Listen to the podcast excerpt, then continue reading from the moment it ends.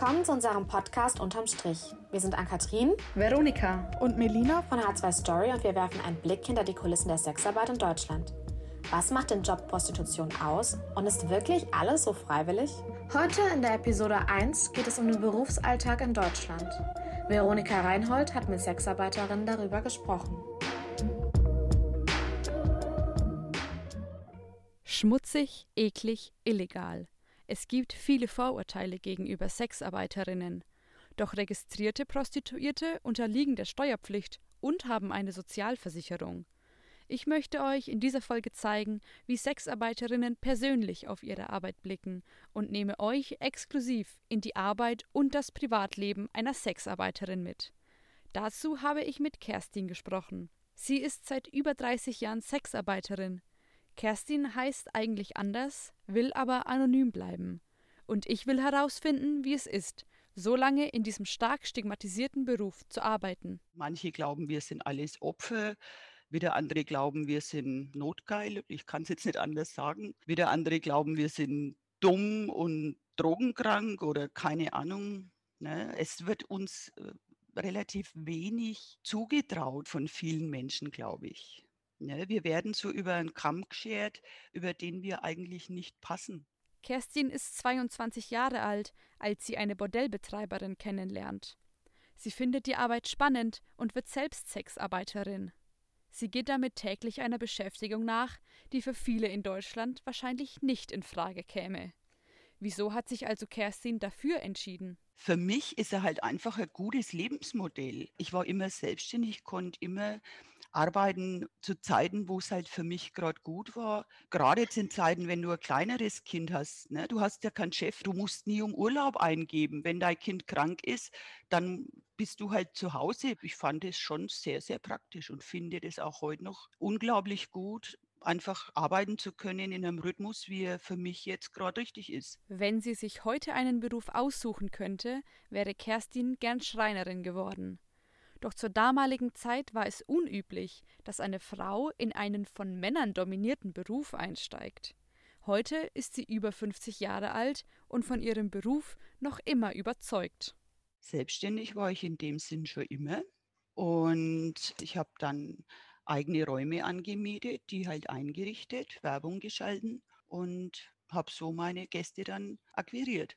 Bin dann aber Mutter geworden, da habe ich dann eineinhalb Jahre lang Pause gemacht und als dann meine Tochter in einem Alter war, dass es halt ging, dass ich wieder gearbeitet habe, habe ich weitergemacht und zwar mit genau dem Beruf, den ich halt mache. Selbstständigkeit, Kundenakquise, Mutterschaftsurlaub. So formuliert klingt Sexarbeit wie ein gewöhnlicher Tag im Büro. Ist es eben doch nichts weiter als ein ganz normaler Beruf? Für diese gesellschaftliche Anerkennung setzt sich Elke Winkelmann ein. Sie ist Vorsitzende des Bundesverbands Sexuelle Dienstleistungen. Als ehemalige Sexarbeiterin weiß sie, vor welchen Herausforderungen die Branche steht. Ich wünsche mir äh, eine Anerkennung für das ganze Gewerbe. Ich bin ja auch Bordellbetreiberin und werde in der Öffentlichkeit äh, als kriminelle Frau hingestellt, die sich äh, nur bereichert und äh, man ist als Frau wenn man als Sexarbeiterin arbeitet, anrüchig. Äh, und das ist eigentlich so eine wertvolle Arbeit, die man macht. Kerstin spricht offen über ihren Beruf und steht mittlerweile über den dummen Sprüchen und Anfeindungen. Was nicht heißt, dass sie sich nicht mehr Anerkennung wünscht. Vor allem früher habe sie die nicht von allen Seiten erfahren. Besonders nicht von ihren eigenen Eltern. Es habe sich zwar niemand von ihr direkt abgewandt, sagt sie, doch es habe einige in ihrem Umfeld gegeben, die damit nicht gut umgehen konnten. Als ich ganz jung war, haben es alle gewusst. Und als ich dann äh, schwanger war, habe ich nach außen hin so getan, als hätte ich das alles aufgehört. Also habe es ja dann auch damals aufgehört. Ne? Und als ich dann aber wieder angefangen habe nach anderthalb Jahren, habe ich äh, die Geschichte erzählt, dass ich in einem Büro arbeite. Und zwar nicht, weil ich mich irgendwie schlecht fühle oder schäme für meinen Beruf, sondern um das Kind vor dem Stigma zu schützen, mit dem er leider Gottes in dem Beruf oft konfrontiert ist. Als sie ihren Partner kennenlernt, erzählt sie ihm ebenfalls die Geschichte mit dem Büro. Schnell wird ihr aber klar, dass sie ehrlich zu ihm sein will. Er war im ersten Moment erstaunt, aber wir haben dann drüber gesprochen und mittlerweile, ich bin seit 21 Jahren verheiratet, äh, alles gut. Auch vor ihrer Tochter hält sie ihre Arbeit anfangs geheim, um sie zu schützen, wie sie sagt. Dann, als meine Tochter ein bestimmtes Alter erreicht hatte, wo ich gedacht habe, okay, jetzt ist die Zeit, die Katze aus dem Sack zu lassen, habe ich das auch wieder ganz öffentlich gemacht. Als Kerstin das erzählt, frage ich mich, wie ich anstelle ihrer Tochter reagiert hätte. Wie geht man damit um, wenn die eigene Mutter plötzlich nicht mehr im Büro, sondern als Sexarbeiterin arbeitet? Man weiß ja über den Beruf nichts. Und wenn dann die eigene Mutter praktisch ähm, eine andere Geschichte erzählt, dann ist es für so ein Kind natürlich im ersten Moment schon verwunderlich, aber sie hat es dann einwandfrei aufgenommen und heute ist meine Tochter eine ganz erwachsene Frau und es ist kein Thema mehr, also gar nicht. Und wie wäre das umgekehrt für Kerstin, wenn ihre Tochter nun in das Sexgeschäft einsteigen wollte? Dann würde ich ihr erklären, dass sie sich das gut überlegen soll, dass es ein Beruf ist, wo man schon eben sich mit vielem vorher ein wenig auseinandersetzen sollte und dann würde ich ihr viel Glück wünschen. Neben Glück braucht man laut Kerstin aber auch bestimmte Eigenschaften, die man in den Beruf mitbringen sollte. Man sollte auf jeden Fall sich selber gut einteilen können. Zu den und den Zeiten möchte ich arbeiten und die und die Zeit ist Freizeit. Dann sollte man ein bisschen auch was von buchhalterischen Fähigkeiten haben. Ne, man muss ja abschätzen können, mit welchen Kosten habe ich zu rechnen, was kostet mich die Miete, was kostet mich die Werbung, was kostet mich die ganzen Dinge, die ich halt brauche, vom Kondom angefangen bis zum Gleitgel. Und ja, dann sollte man schon auch eine mentale Stärke haben. Mit mentaler Stärke meint sie, eigene Grenzen zu erkennen und diese auch zu schützen. Zum Beispiel ist ein Kuss für mich das Intimste, was man tun kann. Ich würde einen Gast einfach nie küssen. Das konnte sie auch bisher gut einhalten, sagt sie. Doch vor vielen Jahren musste sie leider Gewalterfahrungen machen. Ein Gast ist ausgeflippt, erzählt sie mir. Das ist in der langen Zeit einmal vorgekommen. Ich bin einerseits überrascht, dass es nur so selten passiert ist. Andererseits ist einmal nicht trotzdem einmal zu viel? Man lernt in unserem Beruf, äh, glaube ich, sowieso im Laufe der Zeit. Äh, man, man hat Menschenkenntnis und man sollte immer auf sein Bauchgefühl hören. Ne? Also wenn man von vornherein das Gefühl hat, äh, das könnte äh, komische Situation werden, dann einfach nicht sagen, okay, ich will jetzt das Geld haben, sondern wirklich dann ein freier Art konsequent mal wegschicken und sagen, nee, das wird eh bloß ein Geschmarre, da muss er mir jetzt nicht drauf einlassen, so ungefähr. Von dem anfänglichen Schock habe sie sich schnell erholt. Weitermachen ist für sie die Devise, aber auch aufpassen. Schon krass, wenn ich überlege, dass man in den meisten anderen Jobs bei so einem Vorfall wahrscheinlich umgehend gekündigt hätte. Wofür macht Kerstin das also? Der schönste Moment in meinem Job ist einfach, wenn man abends ne, seinen Kassensturz macht und sich denkt, wow, hat sie rentiert. Wie viel genau sie für ihre Dienstleistungen bekommt, möchte sie mir nicht verraten. Über Geld spreche man in der Sexarbeit nicht. In diesem Punkt scheint sich die Prostitution von anderen Berufen in Deutschland nicht zu unterscheiden. Man sagt nicht umsonst, Konkurrenz belebt ja auch das Geschäft. Genau deshalb erfindet sie sich alle paar Jahre neu, schlüpft in andere Rollen. Denn jetzt mit 50 Jahren als gestandene Frau, wie sie sich selbst beschreibt, könne sie sich nicht mehr als kleines zartes Mädchen darstellen. Doch eine andere Person sei sie bei ihrer Arbeit deswegen nicht. Mir ist in dem Moment, wo ich meine Räume betrete, mich umziehe, ist mir klar, jetzt ist Arbeitszeit. Jetzt hast du deine privaten Dinge nach hinten anzustellen, sondern Ladies and Gentlemen ist Showtime. Ne? Jetzt heißt es freundlich am Telefon, höflich an der Tür, hübsch aussehen ne? und nicht äh, mit zerzauselte Haar am Sofa liegen oder so. Ihre Arbeit vergleicht sie mit der einer Schauspielerin. Ab auf die Bühne und eine Rolle spielen, danach in der Maske abschminken und zu Hause wieder ganz sie selbst sein. Also das, glaube ich, ist wichtig, dass man das eben lernt oder ja, für mich persönlich auf jeden Fall war es wichtig, diese Abgrenzung. Kerstin ist eine taffe Frau. Mir wird klar, dass Sexarbeit ein ziemlich hartes Geschäft ist. Und dafür kriegen die Frauen meist viel Geld, wie Kerstin selbst sagt. Aber eben auch viel Ablehnung. Wenn Sexualität als Grundbedürfnis anerkannt wäre, könne man den Beruf der Sexarbeiterinnen auch mehr achten, sagt Elke Winkelmann. Zur Erinnerung, sie ist Vorsitzende des Bundesverbands Sexuelle Dienstleistungen und dazu Bordellbetreiberin. Sie findet, Sexarbeit ist mehr als nur Befriedigung.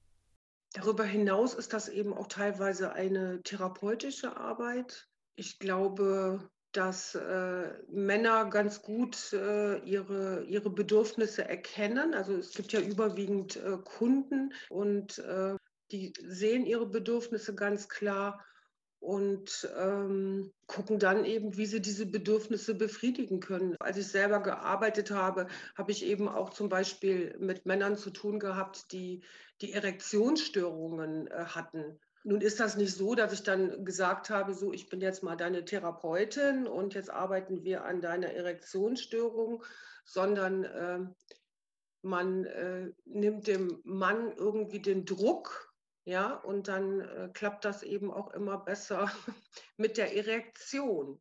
Im Jahr 2019 waren rund 40.000 Prostituierte in Deutschland registriert. Ein Jahr später dann nicht einmal mehr 25.000. Das sind die Zahlen des Statistischen Bundesamtes und umfassen nur offiziell gemeldete Prostituierte. Die Dunkelziffer dürfte also höher liegen. Für diesen Rückgang macht das Statistische Bundesamt die Corona-Maßnahmen verantwortlich. Auf deren Website heißt es, Aufgrund der Corona-Pandemie waren die Ausübung der Prostitutionstätigkeit und der Betrieb eines Prostitutionsgewerbes im Jahr 2020 teilweise erschwert bzw. untersagt. Auch die Anmeldeprozesse waren zum Teil beeinträchtigt. Diese Gründe dürften für den Rückgang der Anzahl der angemeldeten Prostituierten verantwortlich sein. Das Arbeitsverbot hat vielen Sexarbeiterinnen im Frühjahr 2020 einen Strich durch die Rechnung gemacht. Im wahrsten Sinn. Bordelle wurden geschlossen und die Sexarbeiterinnen mussten ihre Arbeit niederlegen. Unter bestimmten Voraussetzungen konnten die offiziell registrierten Prostituierten, wie alle anderen Solo-Selbstständigen auch, die Corona-Soforthilfen erhalten.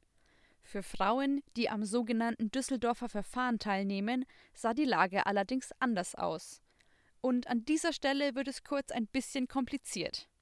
Das Düsseldorfer Verfahren ist eine bundesweite Regelung für Sexarbeitende ohne Steuernummer. Die zahlen dann statt der regulären Steuer eine Pauschale an ihre Bordellbetreibenden. Der Vorteil liegt für sie in der Anonymität, schließlich müssen sie ihre Daten bei keinem Amt angeben. Doch das ist damit gar nicht garantiert, denn eine Steuererklärung ist im Normalfall am Jahresende trotzdem fällig. Das Verfahren ist auch gar nicht gesetzlich geregelt, sondern lediglich von der Finanzverwaltung geschaffen. Somit waren sie dann eben auch nicht irgendwie registriert und haben dann eben überhaupt gar keinen Anspruch auf Geld gehabt.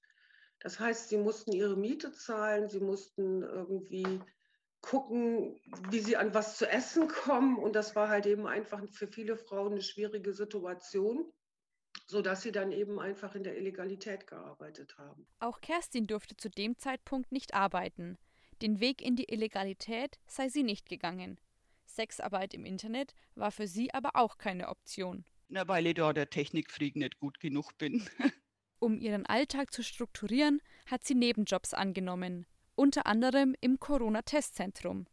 Ihre Gelegenheit für eine berufliche Veränderung? Ja, ich denke, jeder sollte ab und zu mal nachdenken und sich selber reflektieren und schauen, wo bin ich jetzt in meinem Leben? Passt es mir so noch, wie es ist? Ab und zu habe ich freilich auch nachgedacht, mal was anderes zu machen. Aber irgendwie war halt das, was man kann und ne, immer das Praktischste. Und dann habe ich nie großartig angefangen, mich zu verändern also beruflich zu verändern. Die vorläufig verbotene Prostitution nutzten Aktivistinnen und Frauenrechtsorganisationen als Anlass, um ein gänzliches Verbot zu fordern. Dazu haben sich 26 Organisationen und Initiativen im Juli 2020 in einem offenen Brief an verschiedene Vertreterinnen der Politik gewandt. Elke Winkelmann hat diesen Forderungen einiges entgegenzusetzen pauschal irgendwie einfach so zu sagen, jetzt schaffen wir die Sexarbeit ab oder kriminalisieren die Kunden, das finde ich ist der falsche Weg. Und es geht dann nur irgendwie um Abschaffung und äh, das ist mir einfach zu wenig. Was ist denn mit den Frauen, die in der Sexarbeit bleiben wollen? und deren Kunden kriminalisiert werden. Also stellen Sie sich vor, Sie sind Journalistin und äh, Ihre Leser einer Zeitung sind alles Kriminelle. Ja, was wollen Sie denn dann schreiben? Oder wer soll das denn dann kaufen? Also das ist, wie soll denn das gehen? Was Elke Winkelmann hier beschreibt, ist das sogenannte nordische Modell. Das bedeutet, Prostitution ist grundsätzlich verboten, bei einem Verstoß werden aber die Freier bestraft und nicht die Sexarbeiterinnen. Schweden hat dieses Modell als erstes Land schon im Jahr 1999 eingeführt. Es folgten Norwegen und Island. Würde das das Ende der Sexarbeit in Deutschland bedeuten? Es ist ja nicht so, dass wenn man was verbietet, dass es dann nicht mehr geschieht. Da braucht man nur die Prohibition in Amerika anschauen. Also deswegen gab es damals auch Menschen, die getrunken haben. Ein Verbot hilft nie. Es ist einfach eine Tatsache, dass es Bedarf gibt an Sexarbeit und das alles wieder komplett in die Illegalität zu treiben, wäre, glaube ich, ein ganz großer Fehler. Mittlerweile haben sich für viele Frauen neue Arbeitsmodelle ergeben. Elke Winkelmann kennt zahlreiche Geschichten. Es wird klar, den einen Weg in die Sexarbeit hinein oder eben wieder heraus gibt es nicht. Also ich kenne auch Frauen, die in ihre anderen Berufe zurückgegangen sind und äh, dort äh, arbeiten und auch überlegen, ob sie vielleicht so eine Kombination in Zukunft haben, dass sie stundenweise, tageweise in der Sexarbeit dann irgendwann weitermachen, weil jetzt wird ja langsam wieder geöffnet. Ja, ich kenne Frauen, die jetzt irgendwie in ihrem früheren Beruf arbeiten und darauf warten, dass sie wieder in die Sexarbeit zurück können. Berufliche Veränderung ist gerade in der Sexarbeit mit Schwierigkeiten verbunden. Kann man am neuen Arbeitsplatz offen kommunizieren, dass man davor sexuelle Leistungen verkauft hat? Naja, der Lebenslauf ist schwierig. Ne? Man muss ja dann irgendwie reinschreiben, was man die letzten Jahre so gemacht hat. Und äh, da gibt es ja dann eben einfach Vorbehalte gegenüber dieser Tätigkeit, sodass eine Frau dann eben aufgrund der Tatsache, dass sie als Sexarbeiterin gearbeitet hat, äh, vielleicht nicht genommen wird. Wenn eine Frau aufgrund ihrer früheren Tätigkeit als Sexarbeiterin nicht eingestellt wird, ist das nicht auch eine Form von Diskriminierung? Wir sind ein Wirtschaftsfaktor, wir sind Menschen, die an einem Berufsleben teilnehmen. Ich denke, dass es ganz wichtig wäre, dass man die Bevölkerung darüber aufklärt und ganz klar kommuniziert, wenn es eine freiwillige Tätigkeit ist, für die man sich entscheidet, dass das dann einfach auch okay ist. Dass es nur, weil es was mit Sexualität zu tun hat, nicht alles so ein Tabu ist und nicht so getan wird, als wäre das alles ekelhaft dumm und man tut es am besten unter den Teppich. Sowohl Kerstin als auch Elke Winkelmann sind freiwillige Sexarbeiterinnen. Die beiden stehen mitten im Leben. Ein Verbot von Prostitution würde sie ihren Job kosten. Doch sie wissen natürlich, dass insbesondere Frauen sich nicht immer freiwillig prostituieren. Um Zwangsprostitution und Menschenhandel geht es in der nächsten Folge von Unterm Strich. Du bist Opfer von Gewalt oder kennst Betroffene? Es gibt Hilfe. Ruf kostenlos an unter 08000 116 016. Weitere Infos findest du auch unter hilfetelefon.de.